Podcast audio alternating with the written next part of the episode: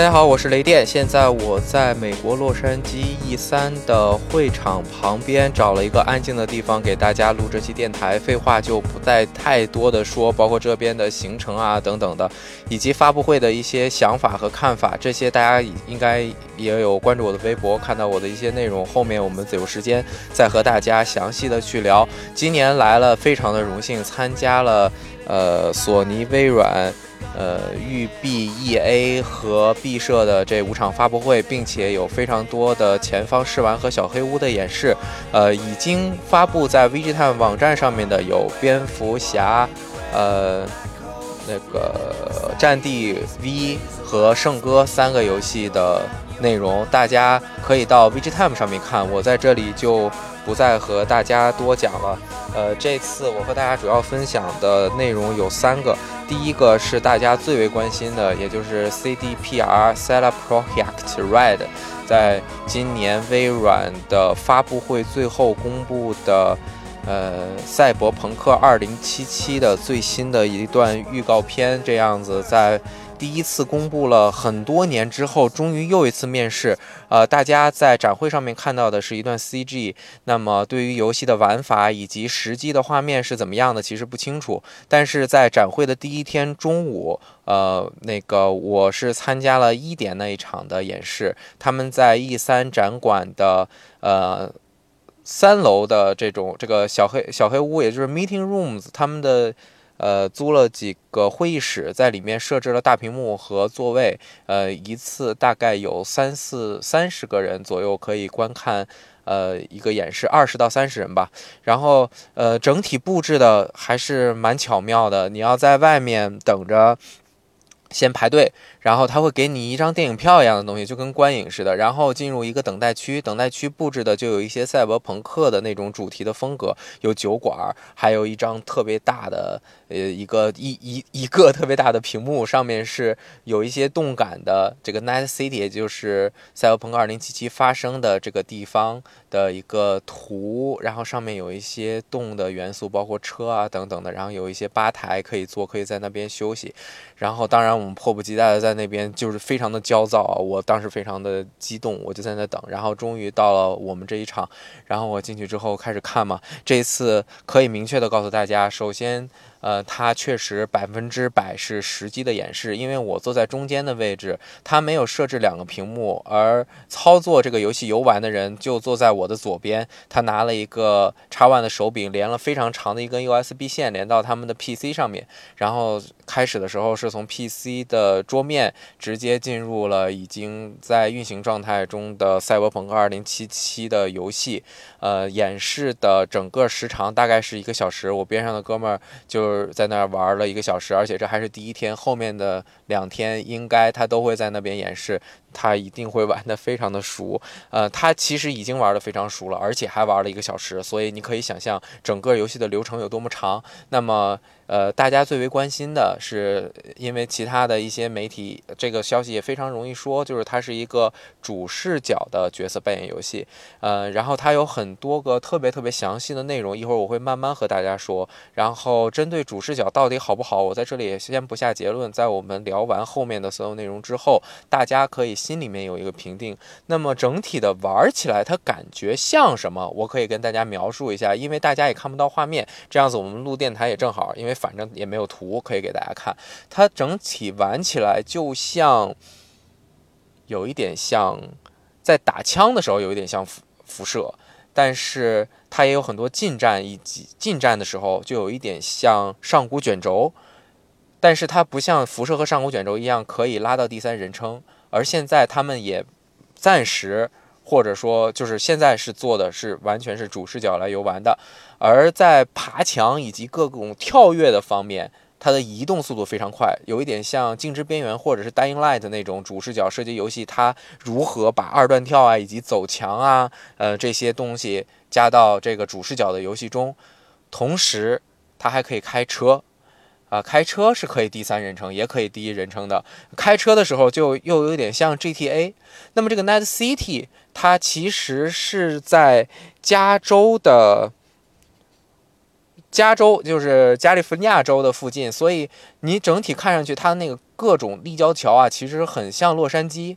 然后车速也非常的高，然后所以在开车的时候又有点像 GTA 的感觉。当然，这个游戏玩起来和以上的游戏。都不一样，包括它的细节以及它的系统等等的。但是我只能通过描述让你感受一下，在各个方面的时候，它玩起来大概会是一个什么样子。而对于赛博朋克这个风格是怎么体现在这个游戏中，以及这个游戏的策划它是如何制作的，我这里边可能可能可以简单说一下。首先，赛博朋克是一个什么样的定义啊？就为了这一次。呃，因为我本身也挺喜欢赛博朋克，因为我很喜欢《银翼杀手》啊、《骇客帝国》啊或者《黑客帝国》，呃，就很喜欢赛博朋克。然后为了这个做这次采访，我之前也是稍稍做了一些功课。这个游戏叫《赛博朋克2077》，那么它的前身是《赛博朋克2020》，是庞德·史密斯 （Pond Smith） 这个人在。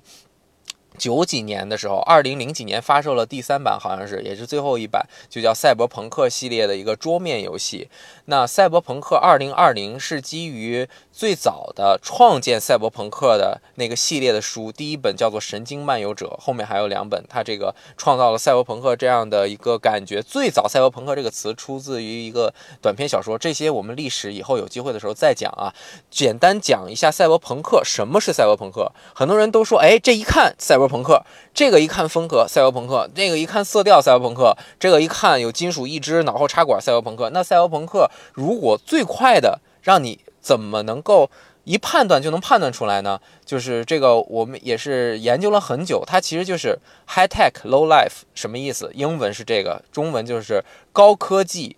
低端生活，或者说底层生活。怎么讲？就是呃，未来它是一个近未来科幻题材的分支吧。但是它对它对于未来科技的发展以及 AI 的发展是一持一种悲观态度的，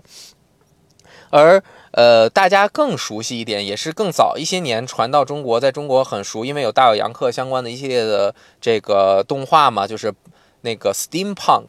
就是蒸汽朋克。其实蒸汽朋克是赛博朋克出现之后才出现的，而 Steampunk 其实是对未来的科技的感觉是更拥抱科技的。而赛博朋克就是特别的破败啊，但是又拥有特别高的高科技啊，它需要有信息技术，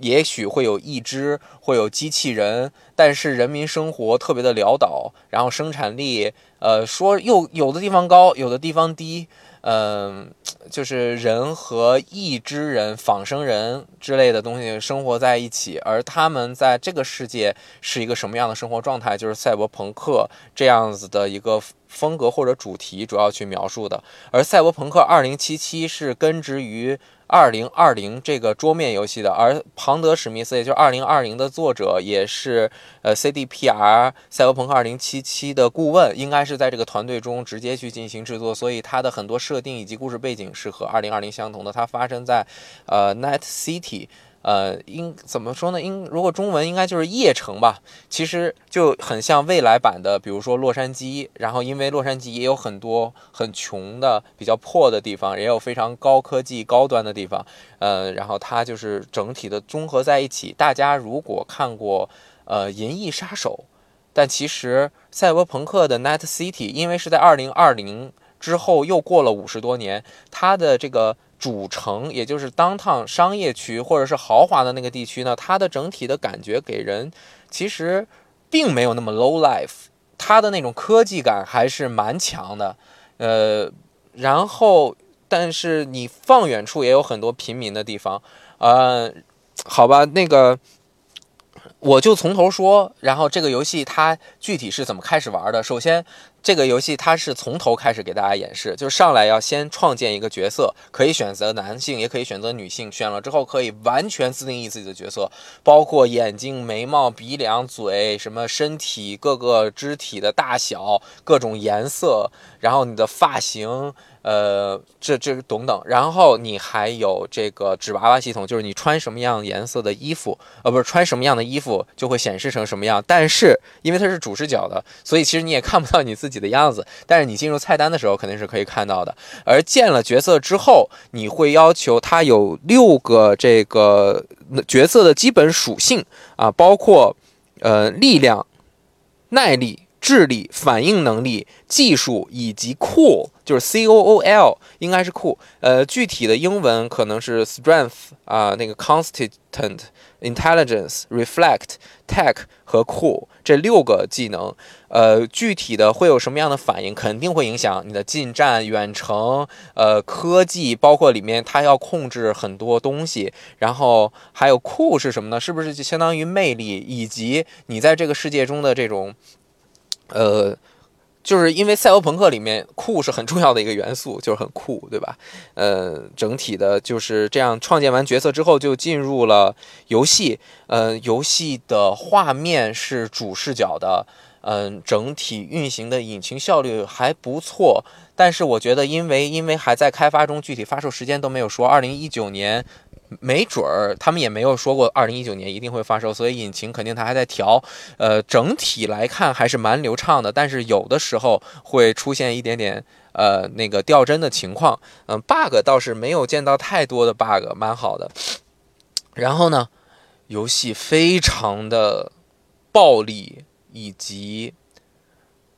青涩，或者是说。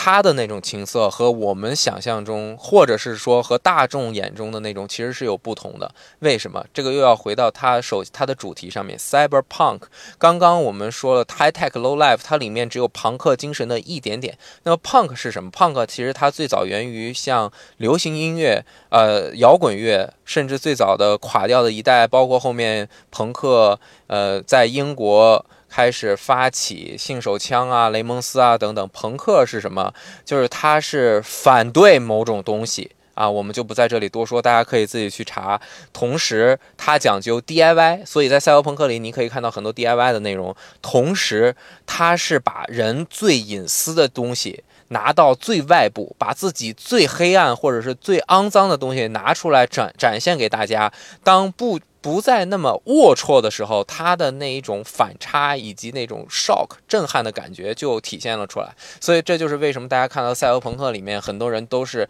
自己穿的乱七八糟的呀，然后拿着枪，全是那种 DIY 出来的东西。这种这一点在朋克的这种感觉呢，其实在废土的世界里，呃，就是有也有也有一些体现。那么在这个游戏。的角色，你就可以看到他像什么莫西干头啊，各种染着颜色的形的的头发啊等等的都会有。然后他出来之后，角色出来之后，首先你要先去，他是整个故事的感觉就是，嗯，我们扮演的，因为它是全英文的，也许我的某一些理解可能会稍微有一点出漏，但是我们扮演的是一个初出茅庐，刚刚进入这个，呃。这个这个地下社会，或者是就是赛博朋克的这个世界的一个新人，然后他跟着一个叫做 Jack 的那个机械的那种那个大哥，他在 CG 里面也有，就是脸上面有那个条纹的那个很壮的那个人，那个人上来他就是八级，他会带着你去完成一系列的任务，而他去街头去买一个小机器人儿，那个买小机器人是另外一个人给他让他去买的，大概要花。五十 K，具体的金金额的这个单位我还不清楚，也就是五万点数。然后他给了他五万点数，然后他就拿这个点数去买，然后被暗算了出来，呃，又遇到呃，就回来和原来让他去给他这个任务的那个女士，嗯，就是说，哎，你完成了考验，这样你就成为了一个真正的 Pro，然后就开始在赛博朋克里面，呃。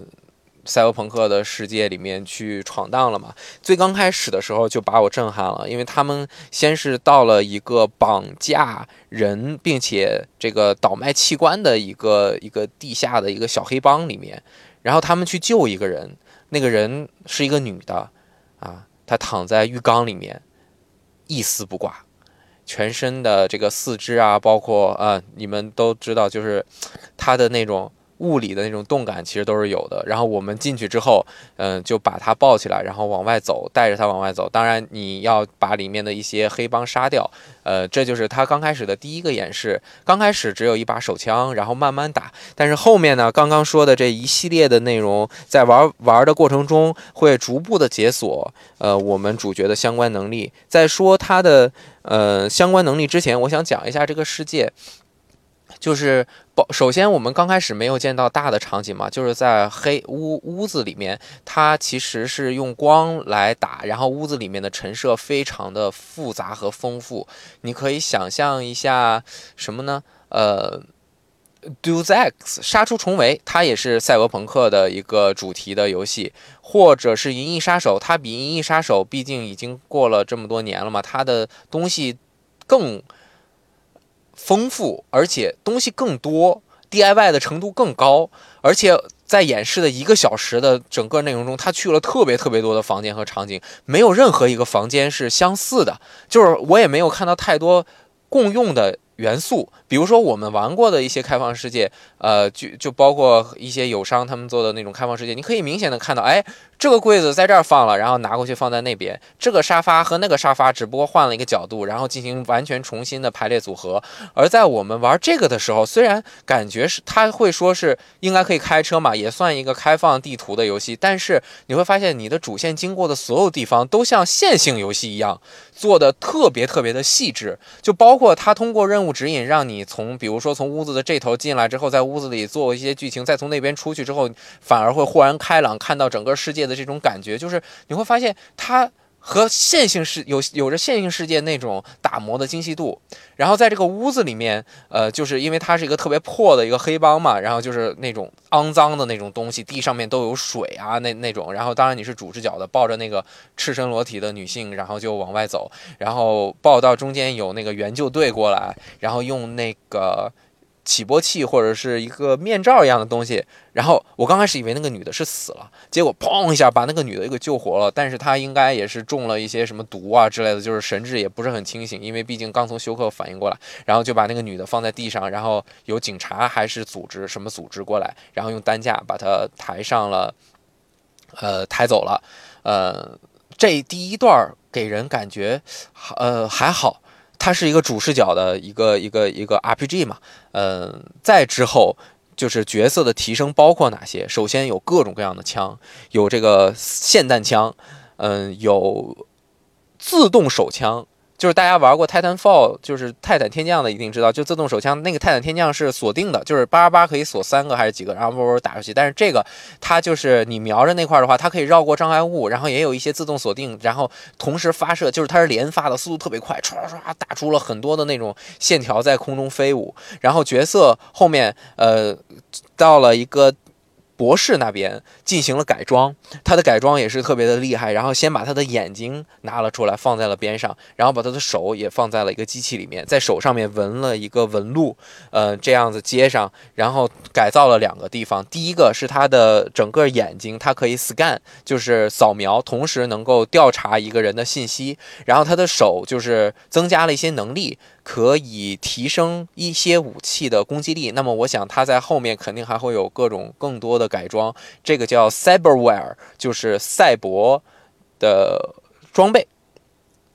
然后它还可以通过 cyberware 展开的是什么？就是我们在当年看到的第一个 CG 里面的那个女生，她的那个手肘能够翘起来之后。弹开有一个巨大，有两个两个手肘都有各有一把那个特别锋利的刀刃，呃，就是这个是我们主角能够使用的哦。对，忘了说了，我们选择的是一个那个演示的人选择的是一个女性的角色，所以虽然我们看不到她的造型，但是我们可以看到她的手，就是和当年的那个 CG 的那个一样。然后这个可以进行处决，可以暗杀，呃，可以从空中而降，用那个呃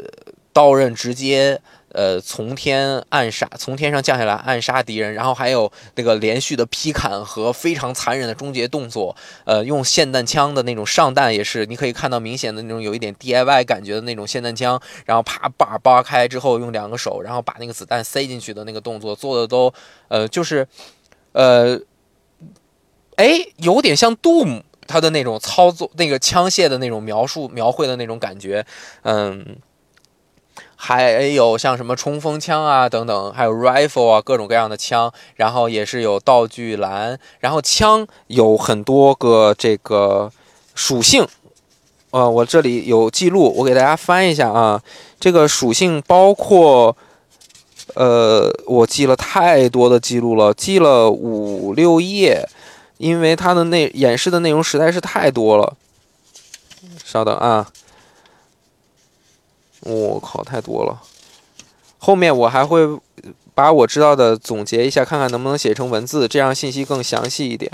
嗯，因为只能口述，而且这个视频应该不会在近期放出来让大家看到。嗯，它包括，哎呀，找不到了，包括攻击力、转射速，呃。射程 accuracy 应该就是命中，呃，精确度应该是不是说你这一枪打中打不中，它是有百分之多少命中，像 SCOM 那样，而是它会不会散射啊之类的，嗯，就是这个武器也是应该它会有不同的。呃，属性，因为毕竟是 RPG，而且你的角色的能力也会影响你的武器的操控。呃，然后呃，这个角色还有各种各样的能力，刚刚说到了什么跳跃的能力，这个跑墙的能力，以及呃跳跃跳跃能力是非常强的，还有滑铲等等。嗯，而且。他有一种，就是因为赛博嘛，他可能有一些精神药物啊等等的，以及改变了自己感官的能力，他能够发动类似于时间时子弹时间的这种慢动作。呃，具体的消耗肯定会消耗一些它的能量啊，等等的。呃，然后它回血的时候是要吃，要喷一种喷雾剂，叫 inhaler。然后它是啪一喷，然后可以先是啪很快的从，比如说你快死了，就先回到四五十，然后剩下的五十滴血会慢慢的回上去。它的这个整体的 UI 的情况，其实和我们玩过的大部分主视角游戏是差不多的。左上角有三个条，那么最最上面那个条肯定是血条，那么下面两个条。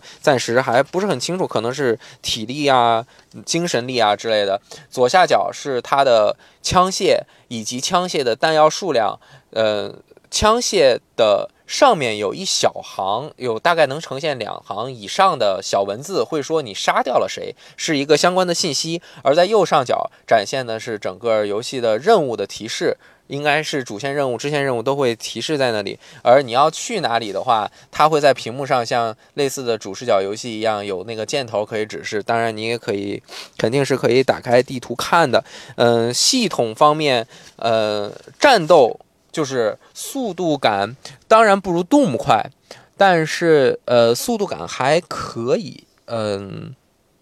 我想想啊，我很难描述，就是一个中速。稍微偏快一点的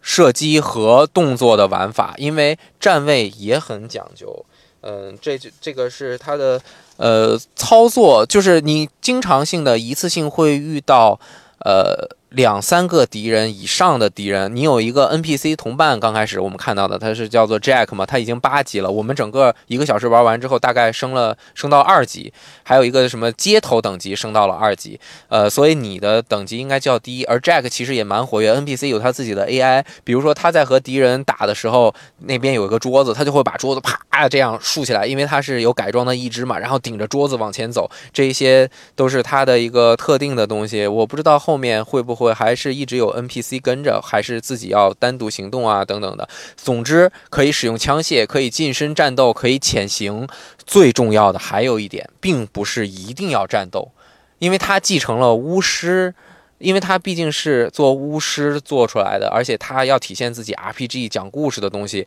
它的对话的选择非常的丰富。你可以选择说服、撒谎，然后如果你调查到了相关的东西，可能能够呃能够能够说能够能够。解开更多的选项啊，以及在说话的时候，如果你发现这会儿一言不合了，你就有一个拔枪的选项，就开始战斗了等等。呃，举个例子，就是他们因为有其中最核心的一个任务，就是要去买一个机器人，这个机器人是一个。呃，遥控的应该是也是有 AI 的一个四角的机器人。那个机器人在 CG 中有看过，它是从一个箱子里面变出来，像一个小狗一样。这个小狗一样的机器人，呃，就是是从一个黑帮那里买来的。那个黑帮的人脸上面都有，嗯。左边三个灯，右边三个灯，中间一个灯，七个灯组成的一个面具。你可以想象，Sam Fisher 就是分细胞分裂里面的主角，他戴的那个三个灯的那个面具。而在而在这个呃这个赛博朋克二零七七里面，他则是呃七个灯，然后后面的头发等等的，有的是真头发，有的是编成的小辫子，就是他每一个部落的样子都不一样。然后在那边去刚开始和他们交谈的时候，老大什么的，就是很横。然后后来知道你是谁派来的，就稍微和气了点，让你在那边坐着。后来他们又发现你有什么问题，然后就开始质问你。这时候你可以进行一些尝试、挑战啊等等，选择不同的分支，也许可以。呃，说话直接说过去，但是也许说话说不过去。比如说你的属性如果够高啊，比如说酷啊，或者 intelligence 够高，智力或者是耍酷能力够高的话，也许能够说过去。那么我们的演示的时候，观看的演示的时候，它是进行了呃。最后选择了战斗，然后在战斗中，呃，演示了就是刚刚我们说的很多的战斗系统。那么之前也有一些任务，它也是可以直接开枪的，呃，然后我们也就是也选择了说服，也看到了说服的这种可能性。而整个故事的呈现应该会像巫师一样，有非常多的可能性，呃，有，嗯，就是经常性的，有的时候那个选择的选项有。三到五个，然后其中还有一些选项直接对应着按键，就可能是，比如说我按一下，会不会就是直接把别人拉过来，就是进行了这个，呃。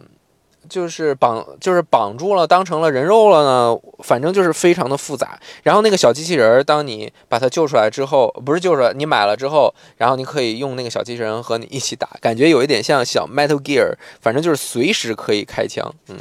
里面的那个大佬嘛，就是也是非常的壮，然后最后和他产生了一个战斗。呃，最后还出现了一个穿着这个有点像。简简单的动力装甲就是一个一个护甲，它有在腿部和手部有那种支撑，呃，那个这样子的一个算是 BOSS 的敌人，这个 BOSS 还蛮强的，他会不停的释放这个保护罩。你必须要先想尽办法把它保护罩打掉，才能够打到坐在那个甲上面的人。当然，那个甲并不是全包围的，它只有一些骨骼。然后那个那个人坐在那上面，呃，可是在这个 BOSS 战的时候，我发现是不是那个人打得太好？那个 BOSS 的移动力不是很高。呃，按说这种机械警察他会疯狂的来回跑啊，但是好像是我们一直把它控在了一个很小的范围，它只会左右的稍微动一动。我们用各种各样的这种技巧武器。然后就是先把他的那个子弹，先把他的护甲打掉，然后去攻击他那个骨骼中间坐着的那个人。然后整体的演出，因为他那个是在室内，就那种电光火石的那种，呃电呃光光影的那种效果，还是蛮精彩的。我们还没有讲它整个世界的设定，因为我们我们进入游戏之后，刚开始看到的是是室内环境，然后从室内环境完成了第一个救那个被绑架的女生之后出来，马上就看到了一个外部环境，但是这个还是在那种叠楼里面的叠楼，你们知道，就像那个 Ready Player One，就是那种贫民窟他们住的那种很多叠楼。如果大家玩过杀出重围的话，一定也见过，就是那个很多居民住在一起的那个巨大的一个。个一个一个那那那种大楼密密麻麻的全是房子，就有点像香港的那种九龙城寨的那种感觉。上面有就是中文、日文、英文各种各样的牌子。它是比较细的一个那种在楼与楼之间的空间。当我们从那边再出去之后，然后再往外走一点，就看到了更广阔的空间，就是像呃我们在预告片中看到的赛博朋克的那个。呃，Nice City 的城市，呃，还有非常多的高速路，而它的整体的画画画的色调是偏曝光，稍微过度，有一种那种呃以。那种发黄的那种感觉，因为是白天，就是感觉是什么呢？就像加州的阳光一样，因为那个阳光非常的猛烈，打在上面的那种反光非常的强烈。整体的色调和 CG 中的色调稍微有一些不同，CG 中的色调感觉更鲜艳，就是色饱和度更高，而这个它的饱和度。和色彩的对比度稍微低那么百分之五到百分之十，整体感非常的强。呃，细节这里我一定要说的是细节。从那个门出来之后，开车大概有开了有三两三分三五分钟，然后有主视角，有那个第三人称视角。主视角的时候可以看到车的内饰啊等等的，然后可以看到边上那个 Jack 和你说话的样子，然后你可以看到，呃，在城市中走的时候，你也可以看到非常非常多的人。然后我觉得很惊讶的是。这个每一个人他们的动作都有他们自己的事儿干，你知道吗？就比如说边上有一个这个胡格啊，就是招招客人的一个女生，她就站在那边，然后这有很多自自顾自走来走去的人。当你和他们进行交交汇的时候，他们也会做出相应的动作，而这个呃人数有比感觉比蜘蛛侠的那个同屏人数。差不太多，当然它如果远，比如说超过五十米、一百米，它可能会暂时不渲染那些，但是你也看不出来。呃，尤其是它赛博朋克的城市，两边的高楼以及这种破旧的叠楼啊等等，它有那种强烈的反差，墙上面贴着大量的海报，呃，以及各种各样的招牌，呃，像什么日语写的卡拉 OK 啊，什么按摩啊、吃饭的呀，各种各样的东西，呃。就是它整体的艺术风格比，呃，《银翼杀手》要更喧嚣，以及科技和这种呃繁华的感觉要更强一点。因为它的这个《赛博朋克2077》的世界感觉并没有那么的破败，所以这个也是我觉得它。呃，在 CG 上面表现的那个 low life 的那种感觉，不如杀出重围的那个、那个、那个被聚集起来那个叠楼，以及银翼杀手的那个呃吃面的那、那、那个、那个巷子啊，那么的 low life。呃，可能它也会有很多的贫民窟，因为我们后面开着车在高速公路上面兜嘛，兜到一个地方下来，和最刚开始给我们任务的那个女的接头之后，看到远处一大片全是特别平，没有一栋高楼的那种贫民窟。我想，呃，应该这一块肯定是会做足的，因为它的整体的设定背景是拥有无数本书的。无数本过过分了，可能有五到十本书的这个有《赛博朋克2020》这样一个桌面游戏的设定的这样子的一个非常庞大的基础设定，嗯，总之我个人啊，然后。不管呃，就是室内的时候，有很多东西是可以调查的，包括比如说我们在做手术的时候，你要看到一个界面，都是在你的主视角观察到前面的一个屏幕嘛。屏幕上面有非常多的按钮。如果玩得过 Prey 或者是 BioShock，或者是更早的 System Shock，呃，就是生化奇兵啊、网络骑兵啊、猎食啊这样的 Immersive Sim，就是沉浸体验主视角游戏的话，那么你在这里面一下就能够感受到。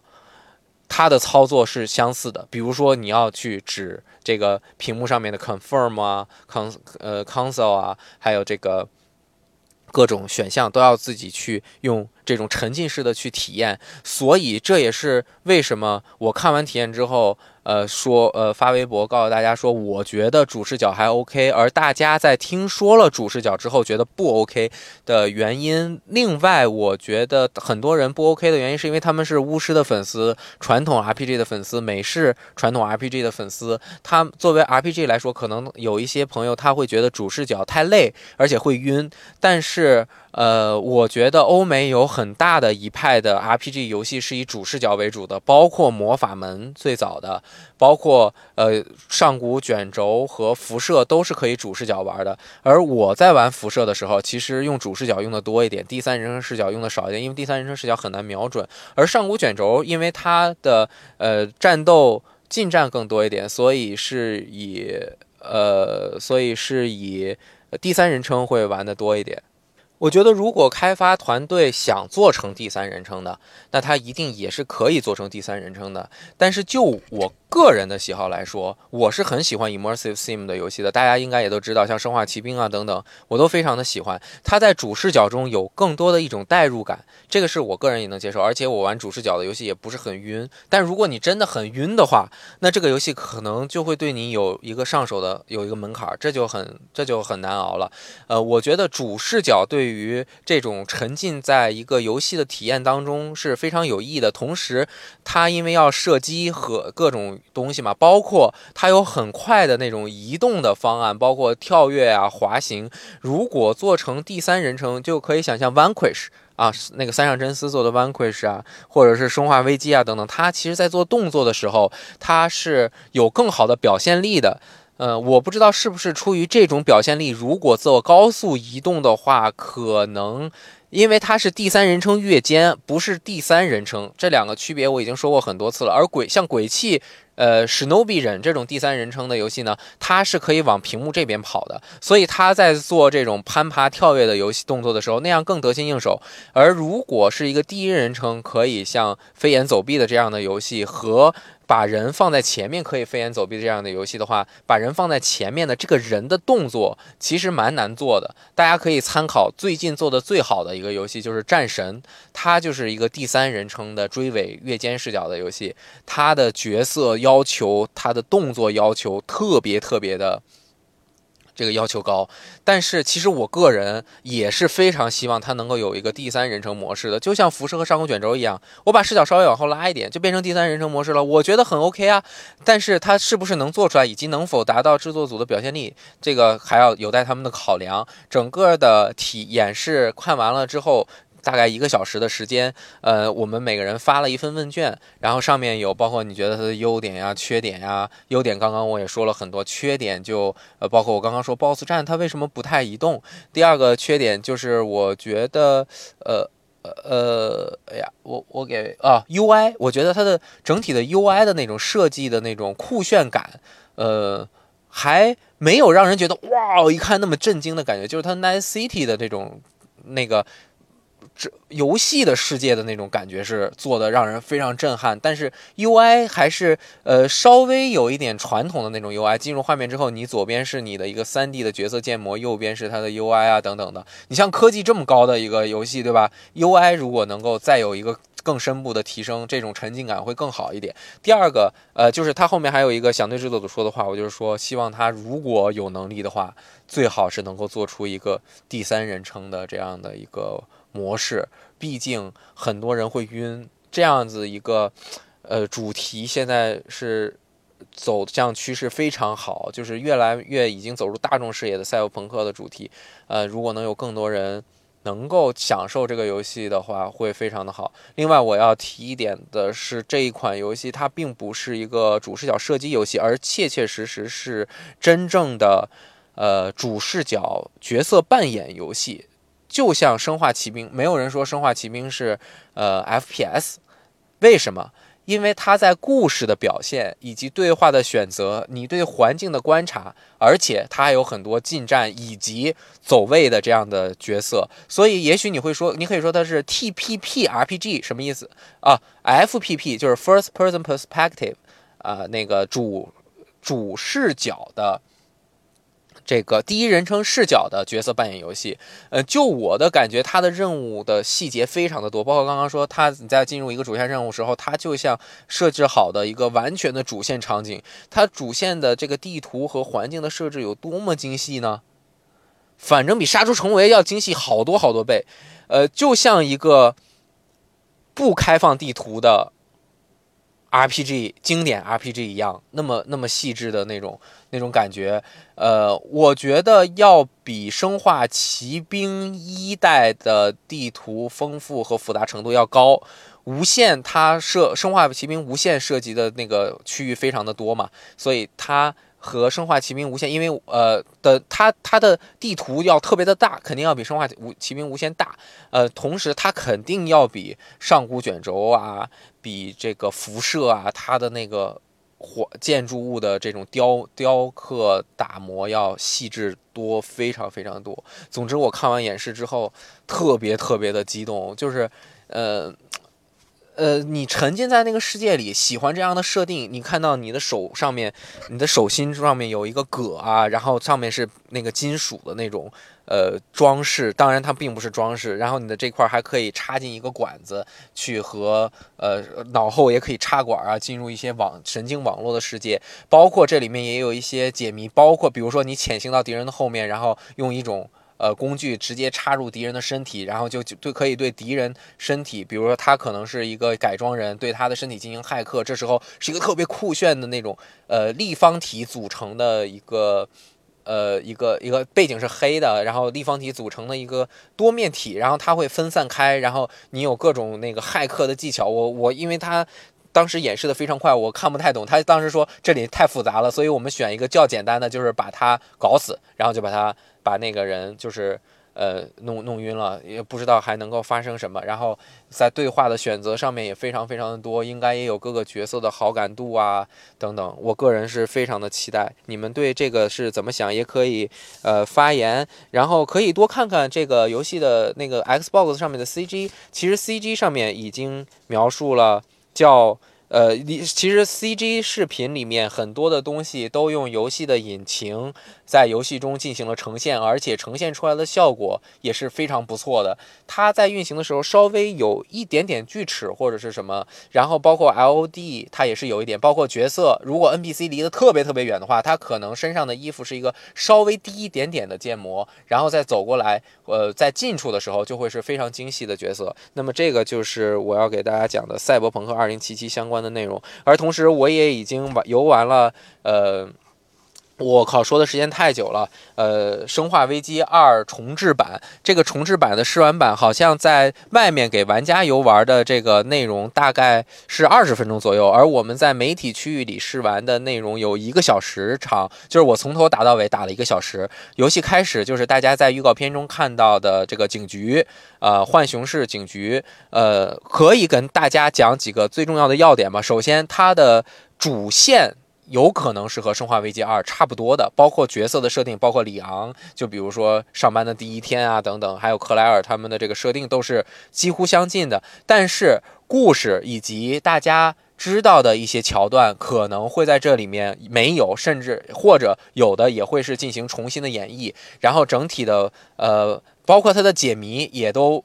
跟以前几乎是不一样的，也有可能有一些是致敬和是把原来的解谜稍微搬了过来，但是包括钥匙的位置啊，每一个解谜的道具的位置啊，它里面也有一个那个小黑屋是可以洗洗洗这个洗冲印胶卷的，它也可以冲印胶卷，但是所有的东西的位置都不一样。但是你可以感受到这个洋馆啊啊不是洋馆，这个警局和《生化危机二》的警局是有一点相似的，但是房间的布局又。不完全相似，比如说我们知道的，像一个演讲的地方，以及里昂的办公室都是有的，但是它进行了完全的重置。大家非常关心的操作感，首先这个是《生化危机七》的这个 RE 引擎制作的，然后它的是第三人称射击，呃，按一下左摇杆可以跑，摁住 L2 是举枪，R 射击，摁下左摇杆往后拉着摁下是快速转身，这时候你要摁一下右摇杆就可以把镜头快速转前面，或者你它是第三人称追尾嘛，你可以随意转动右摇杆，摁住 L1 是举刀。刀 R 是滑刀，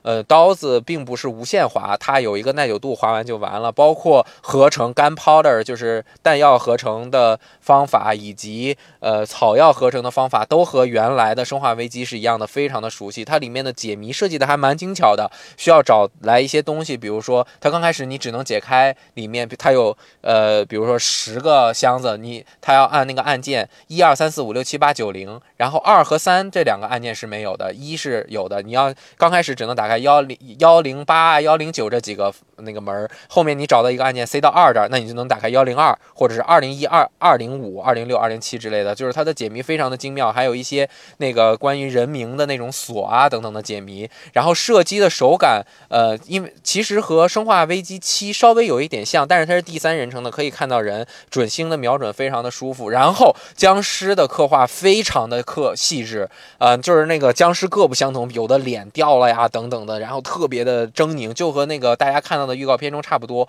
还有一点可以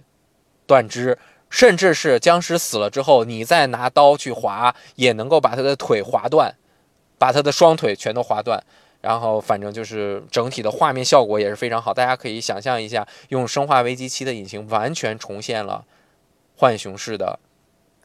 这个警局，然后呃，在之前我们还去 Loft，就是育碧在展馆外面的专门租的一个场地，我们去我去试玩了 Division 二，也就是全境封锁二，它里面最大的改变就是这次可以带四把武器，呃，摁两下三角键是切到副武器，摁一下三角键是主副，呃，是那个 Side Arm 就是手枪，呃，轻摁三角键是主副武器之间切换，摁摁住三角键是切切换到这个。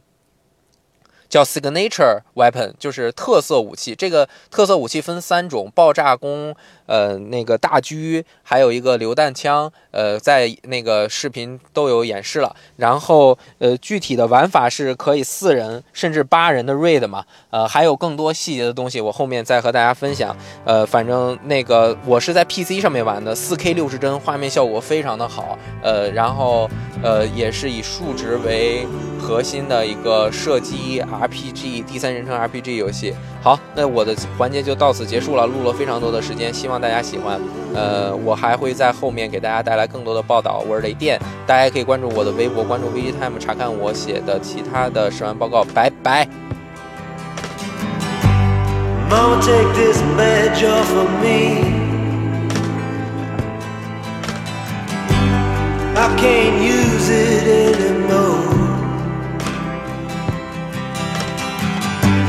getting dark, to dark to see.